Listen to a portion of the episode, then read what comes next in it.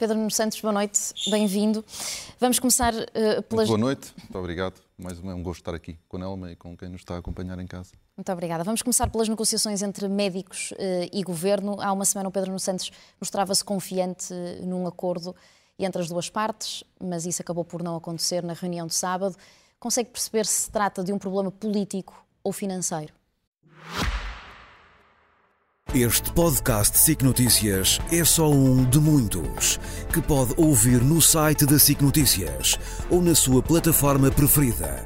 Os melhores programas de televisão, a opinião que importa e ainda entrevistas exclusivas em podcasts originais. Onde e quando quiser, leve no bolso todas as conversas. Fique a par das últimas novidades em signoticias.pt barra podcast e nas nossas redes sociais. Bom, antes de mais, eh, eu continuo com essa convicção, eh, mas infelizmente o acordo ainda não foi eh, atingido. E isso é mau para, para todos, é mau desde logo para os portugueses, para quem defende o Serviço Nacional de Saúde e é mau para o Governo e para os médicos. Portanto, eu espero que o mais depressa possível, este não é um problema de ontem, nem é um problema de futuro, é um problema que já se arrasta há, tempo suficiente e temos que rapidamente fechar o acordo. O acordo não vai resolver todos os problemas do Serviço Nacional de Saúde. Há uma reforma da organização do SNS que precisa de ser implementada, implementada no terreno, mas uma coisa é certa, ela não vai conseguir ser implementada com sucesso em contexto de, de, de guerra, de, e por isso é preciso pacificar para mais facilmente se conseguir implementar uma reforma. Outra forma será, julgo que será muito difícil de fazer aquilo, de se fazer aquilo que o governo quer fazer e que já anunciou e já aprovou, é preciso agora implementar no terreno, mas nós precisamos dos médicos, precisamos dos enfermeiros, de todo o pessoal dos hospitais, dos centros de saúde, para conseguir implementar essa reforma com sucesso. E por isso é que o acordo é também a esse nível importante. Sobre a, a, a questão que, que colocava, uh, já ouvimos hum, muitas vezes ser dito de que o problema do Serviço Nacional de Saúde não é financeiro. Eu, eu Fernando Medina disse isso há menos de um mês, que, eu, eu... que, as dificuldades do SNS não resultam de questões financeiras. Bom, neste, neste momento nós temos um problema que se arrasta há 18 meses, sem fim à vista, e sinceramente tenho dificuldade em acreditar que o problema não seja financeiro. E isto resulta de, de, daquilo que vamos ouvindo sobre, sobre o que se vai passando nas negociações. Aquilo que está em causa é, é dinheiro. É a grelha salarial, é regras de progressão na carreira, é o tempo de serviço uh, dos médicos. Quer dizer, isto tem tudo um custo financeiro. Bom, mas se o problema for meramente político, eu ainda estou mais descansado. Tenho a, a certeza absoluta que o Ministro da Saúde, que conheço bem e conheço, cujas capacidades políticas conheço, mas também os sindicatos que representam os médicos, não tenho dúvidas nenhumas que chegarão a um acordo. Uma coisa uh, por aquilo que está a dizer, depreendo que uma coisa é certa, pelas suas palavras, o problema ou é Manuel Pizarro ou é Fernando Medina. Não, não, eu não estou a dizer que o problema é de um ou do outro. Eu estou a dizer que se o problema for político, eu acho que ele se resolverá facilmente. Se o problema for financeiro, bom, a situação aí é diferente e eu julgo que um envolvimento maior do Ministério das Finanças é imprescindível. Eu espero que alguém do Ministério das Finanças esteja a acompanhar as negociações, até para perceberem de forma mais uh, direta eh, quais são as dificuldades que o Ministério Setorial vai tendo nas negociações com os médicos. Esta é uma matéria, é talvez, não é talvez, é com toda a certeza o maior problema que o Governo tenha hoje em mãos. Em mãos. E é por isso que o Ministério ou o Ministro Setorial, o Ministro da Saúde, não pode ser deixado sozinho. Eu julgo que esta, se há matéria em que o comprometimento eh, do Primeiro-Ministro e do Ministro das Finanças é necessário, é neste, uhum. Para que as negociações sejam bem-sucedidas e esperamos todos que sejam mais rapidamente. Sentia que Fernando Medina não colaborava uh, consigo e com o seu Ministério quando era Ministro das Infraestruturas e da Habitação? Não, antes pelo contrário, a minha relação com, com o Ministro das Finanças, Fernando Medina, foi sempre muito boa. Consegui uh, trabalhar muito facilmente com o atual Ministro das Finanças, bem com os três, mas uh, admito que a minha relação com o último Ministro das Finanças, com quem tive a oportunidade, foi ainda melhor e mais fácil. Conseguíamos nos entender bem e não tive dificuldades. Agora, nas negociações com sindicatos, e não estou a falar apenas deste ministro em particular, não, não, não consigo agora precisar o, o, o período, Houve, houve, negociações que tiveram a presença do Ministério das Finanças e, e, e negociações que não tiveram a presença do, do, Ministério das Finanças nas reuniões. E era muito mais fácil quando nós tínhamos o Ministério das Finanças com algum representante lá, porque percebia mais facilmente quais eram as nossas dificuldades e quais eram os nós que tinham que ser desatados. Por isso eu dizer que espero que o Ministério das Finanças esteja a acompanhar as eh, negociações. A verdade é que, é que, já vamos no dia 6 de novembro e não há acordo.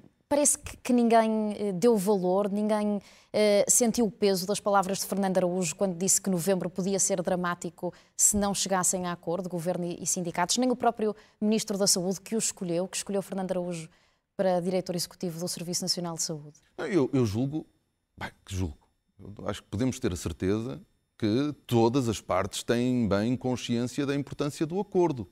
Nós não estamos nas negociações, eu não, estou, não, não tenho consciência das dificuldades, porque não estou, não, não estou presente nas, nas, na mesa de negociações, mas tenho a certeza que os dois lados querem fechar acordo o mais depressa possível, mas que objetivamente é difícil. Agora, eh, que é eh, fundamental e é, é importante que todos percebamos que os médicos perderam muito poder de compra nos últimos, nos últimos anos, estão muito longe face a muitos, a muitos, países na Europa em matéria de, de, de, remuneração e nós precisamos urgentemente ter uma carreira médica que seja mais atrativa para que o Serviço Nacional de Saúde consiga não só mais facilmente recrutar, mas também reter médicos. E por isso é imprescindível que nós consigamos fechar o acordo. Eh, vamos avançar para outro assunto que marcou este fim de semana, eh, desta vez em torno de Marcelo Rebelo de Sousa. Ontem, numa manifestação pró-Palestina ouviu cara a cara quem envergonhou os portugueses quando disse ao chefe da diplomacia da missão diplomática da Palestina em Portugal que desta vez foi alguém do vosso lado que começou. Como é que acompanhou esse diálogo na sexta-feira? Com, com, com alguma perplexidade e, hum, e preocupação, porque as declarações do Presidente da República são preocupantes e não é só pelo conteúdo. É desde logo pela forma. Impressionou-me a forma ligeira como este assunto foi tratado pelo Sr. Presidente da República. O local, eh, o tom paternalista das declarações, a ligeireza dessas mesmas eh, declarações. Um Presidente da República não pode tratar um tema desta complexidade daquela maneira, simplesmente não pode. Nós ainda temos muitas barreiras eh, entre os cidadãos e os eleitos. E o Sr. Presidente da República tem tido um papel muito importante em derrubar essas barreiras e em construir uma relação de maior proximidade com os cidadãos. Isso é muito importante para a democracia, não só para o Presidente da República, mas para todas as instituições democráticas.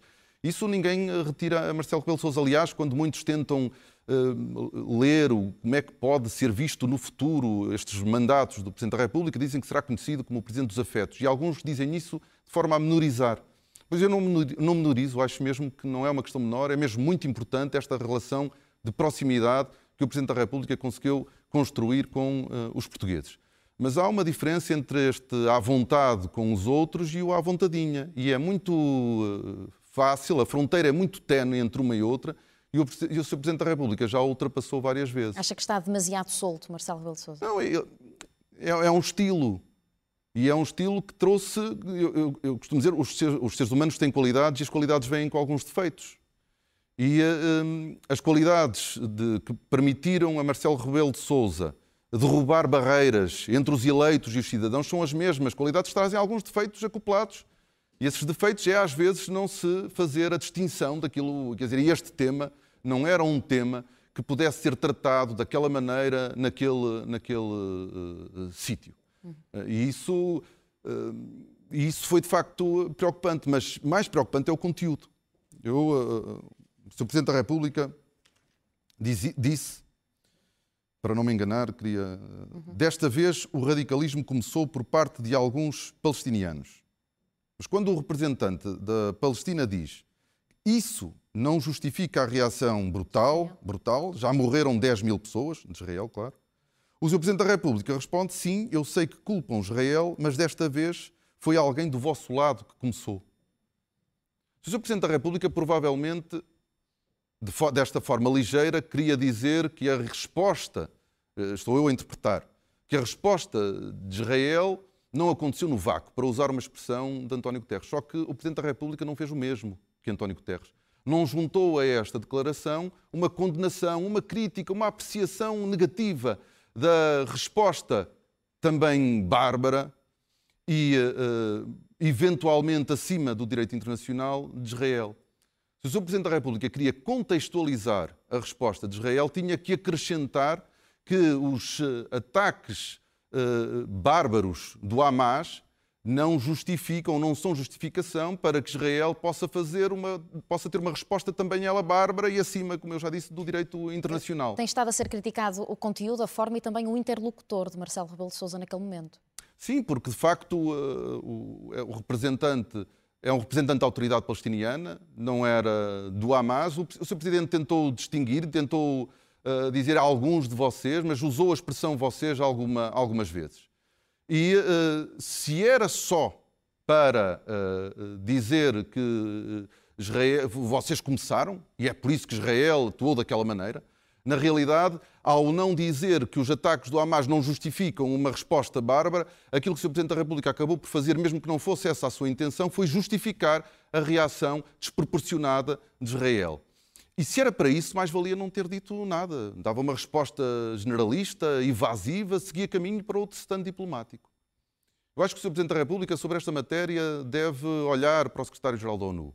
Ou até para o lado, aqui para o lado, para a Espanha. O, o rei Filipe VI, no, no, na, na, atribuição do Prémio Príncipe da, das Astúrias, lembrou que em 1994 aquele prémio foi uh, entregue a Itzhak Rabin e a Serra Arafat, dois líderes políticos, políticos fazem hoje muita falta a Israel e a Palestina, mas o foco do rei de Espanha era um foco no apelo à paz, não, não era um enfoque na guerra ou na culpa de uma das partes. E eu julgo que esse deve ser o enfoque do Sr. Presidente da República. Nós assistimos a um massacre diário do povo palestiniano. Já morreram cerca de 10 mil palestinianos. É preciso também ter em conta, e, e, sem dúvida que é inegável que estão a morrer inocentes, estão a morrer uh, uh, centenas, milhares de civis, mas é preciso ter em conta que, que esses números são, são, dados pelo Hamas. Temos tido também o, o, o cuidado de, de, sempre associar eh, a quem divulga esses números é o Ministério da Saúde da faixa de Gaza, controlado pelo Hamas, e é preciso também eh, fazer essa ressalva é, e contextualizar mas, estes dados. Mas nós temos que comentar os dados que são públicos, que a, que a comunicação social, uhum. a SIC, inclusivamente divulga, e daquilo que eu li, uh, tem, são, de, são uh, relativamente confiáveis uh, esses, esses números. A ONU não os põe em causa, antes pelo contrário, e a comunicação social ocidental usa esses, esses números, portanto, é a partir deles que nós temos que fazer essas análises. Eh, não vou eu inventar números. Sim, só estava a situá-los. Não, não, claro, eu, sou, eu, eu, sei, eu sei, mas eh, e é por isso que eu uso números que são também usa, uh, uhum. invocados na, na, pelos órgãos de comunicação social, a SIC, inclusivamente. São milhares de pessoas que estão a morrer, todos que estão a morrer na, na, na, Palestina. E não é só, e não, não, e não precisamos ficar confinados às mortes. Nós estamos a falar de mais de 2 milhões de palestinianos que vivem numa prisão a céu, a céu aberto, sem hipótese de fugir, com um acesso muito limitado a comida, a água, a medicamentos, a energia. E esta é uma, é uma situação que, que, sobre a qual nós devemos todos uh, refletir. Os ataques das Forças Armadas israelitas não poupam nada. São ataques a ambulâncias, a hospitais, a campos de refugiados, a instalações da ONU, com o argumento de que em cada um destes sítios pode estar, pode estar um dirigente do Hamas, um combatente do Hamas. No limite, este argumento leva a que não haja um metro quadrado na faixa de Gaza que seja seguro para os, para os milhões, para os centenas de milhares de palestinianos civis e inocentes. E esta é uma matéria que nós nos deve eh, preocupar, deve inquietar, e eu sei que inquieta a maioria esmagadora das pessoas. O porta-voz das Forças Armadas israelitas disse que já eliminaram 10 comandantes. Só que por cada, por cada um desses 10 comandantes morreram mil palestinianos. E as interrogações que eu coloco é até quando? Quando é que Israel achará que é suficiente, que atingiram os seus objetivos? E qual é o papel da comunidade internacional? Perante um país que é aliado do Ocidente, que é uma democracia, o que é que deve fazer a comunidade internacional? Para mim é uma coisa que é desde logo óbvia e imediata, que é a exigência de um, de um cessar-fogo, que aliás está a ser exigido por milhares e milhares de cidadãos por, por vários países europeus, que têm protestado também uh, em, em, Portugal. E esta. Uh, e, e aproveitar, já agora, a comunidade internacional, aproveitar também esta guerra para encontrar e construir uma solução de paz duradoura para Israel e para a, a Palestina. A situação é de facto dramática.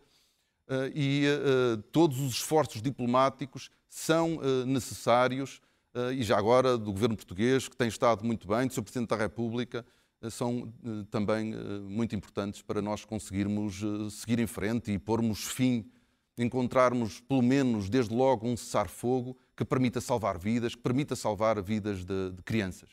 Vamos avançar e olhar para a causa pública, uma associação criada para debater ideias de esquerda eh, eh, para, para Portugal. Fazem parte socialistas, bloquistas e não só. Eh, o presidente é o antigo ministro do Trabalho, António Guterres, Paulo Pedroso, diz que não é de nenhuma forma o primeiro passo para criar um partido único à esquerda, mas num contexto de uma maioria socialista, porque é que foi necessário nascer este movimento? Qual é a necessidade? Eu não posso falar por, por, pela causa pública, porque não sou membro, não participei na sua criação, hum, mas acho que é uma iniciativa muito importante. Nós precisamos que a sociedade civil se organize para pensar a, a política, as políticas públicas, e é muito importante que também à esquerda estes espaços de reflexão surjam. Eh, e é, e é, um bom contraponto a outros espaços de reflexão que, tenham, que existem para debater e difundir ideias liberais, como é o caso do Mais Liberdade, que tem um avultado financiamento privado. Ainda bem que também à esquerda e fora dos partidos, eh, independente, de forma independente, faça partidos a qualquer projeto pessoal partidário que apareçam, que pessoas de diferentes proveniências, de diferentes esquerdas, se juntem para pensar. O presidente da, da, da, Causa Pública, numa entrevista recente, falava na necessidade da esquerda ter uma agenda de reformas estruturais progressistas. E essa ideia pareceu-me muito bem, eh, uma boa ideia. Eu diria, a esquerda não precisa sequer de se apropriar desse termo reformas estruturais que tem sido conotado com a direita, que é quem defende reformas estruturais. Na realidade, trata-se de resgatar, de recuperar um conceito que era originalmente da esquerda Antes da direita começar a falar de reformas, já a esquerda as implementava. Para a direita, as reformas, eh, aliás, são as mesmas eh, que estão defendidas há 40 anos, podem-se resumir a três palavras: liberalizar, desregular e privatizar. E como, elas, eh, e como estas soluções não resolvem problema nenhum, antes criam mais, é um projeto inacabado. Portanto, há sempre necessidade de liberalizar mais um bocadinho, de privatizar mais um bocadinho e de desregular mais um bocadinho, porque nunca é suficiente, porque ainda há muito Estado, porque ainda há muita regulação. Para a esquerda, as, eh, as reformas têm um caráter diferente. Eh, para, para a direita, aliás, reforma que é reforma tem que doer. E essa não é a, a, a, natureza nem, nem, a definição de reforma para a esquerda. Quando, quando, a esquerda fala de reformas, ou as reformas que implementava antes da direita começar a falar e apropriar-se do conceito, era a criação do Serviço Nacional de Saúde, a escola pública e universal, a instituição do subsídio de desemprego, ou, ou uma licença parental. A, a este são fórum, reformas. O, o, Serviço Nacional de Habitação que defende? Não, eu não vou levar nada ao fórum porque eu não vou eh, participar na, na, na vida de fora, nem nos, do, nem nos trabalhos da, da, da, Associação Causa Pública. Mas parece-me muito pertinente e esta ideia da, das reformas estruturais, da agenda para as reformas estruturais, é de facto muito importante. A esquerda não se pode colocar numa posição conservadora, nem pode navegar à vista. Eh, tem de pensar o desenvolvimento do país a médio, a médio e longo prazo o papel do Estado e das políticas públicas na transformação da nossa economia, quais são as alterações e as transformações que têm que ser feitas nos serviços públicos, a reforma do financiamento da segurança social. Quer dizer, nós hoje, nós, nós hoje temos uma, uma economia muito mais avançada tecnologicamente, com setores mão de obra intensiva que, que acabam por financiar mais a segurança social do que setores capital intensivo. Bom, não quero agora fazer esta discussão, pelo menos hoje aqui, mas uh, pelo menos apontar para esta necessidade da esquerda conseguir apresentar uh, um conjunto de reformas que permitam, uh, que sejam progressistas, que permitam ao país avançar e às pessoas poderem viver uh, melhor. E por isso este, este, esta associação parece-me muito importante. E não resulta de uma frustração em relação ao Estado da esquerda em Portugal? Não lhe parece que seja isso? Não, eu julgo. Sempre houve, houve ao longo dos anos várias iniciativas que promoveram o debate e o encontro entre as diferentes esquerdas. E uh, no contexto de maioria absoluta, houve quem achasse que era importante voltar a, a, promover espaços de debate comum entre diferentes pessoas de diferentes proveniências da esquerda. Eu acho que isso é importante e enriquece a nossa, a nossa sociedade civil, enriquece os partidos. Os partidos continuam a ter os seus espaços próprios, a sua agenda própria, mas isso não retira espaço a que na sociedade civil possam eh, brotar iniciativas de trabalho, uhum. de reflexão, de debate. Eh, a, a, a par da, da, da, causa pública, permita-me, Nelma, fazer referência a, a, duas iniciativas de jovens eh, portugueses, a Aliança Social Democrata. Em Portugal nós temos esta, fazer este parênteses, porque já uma vez eu aqui no primeiro programa tinha-me definido como social-democrata e houve, e houve quem...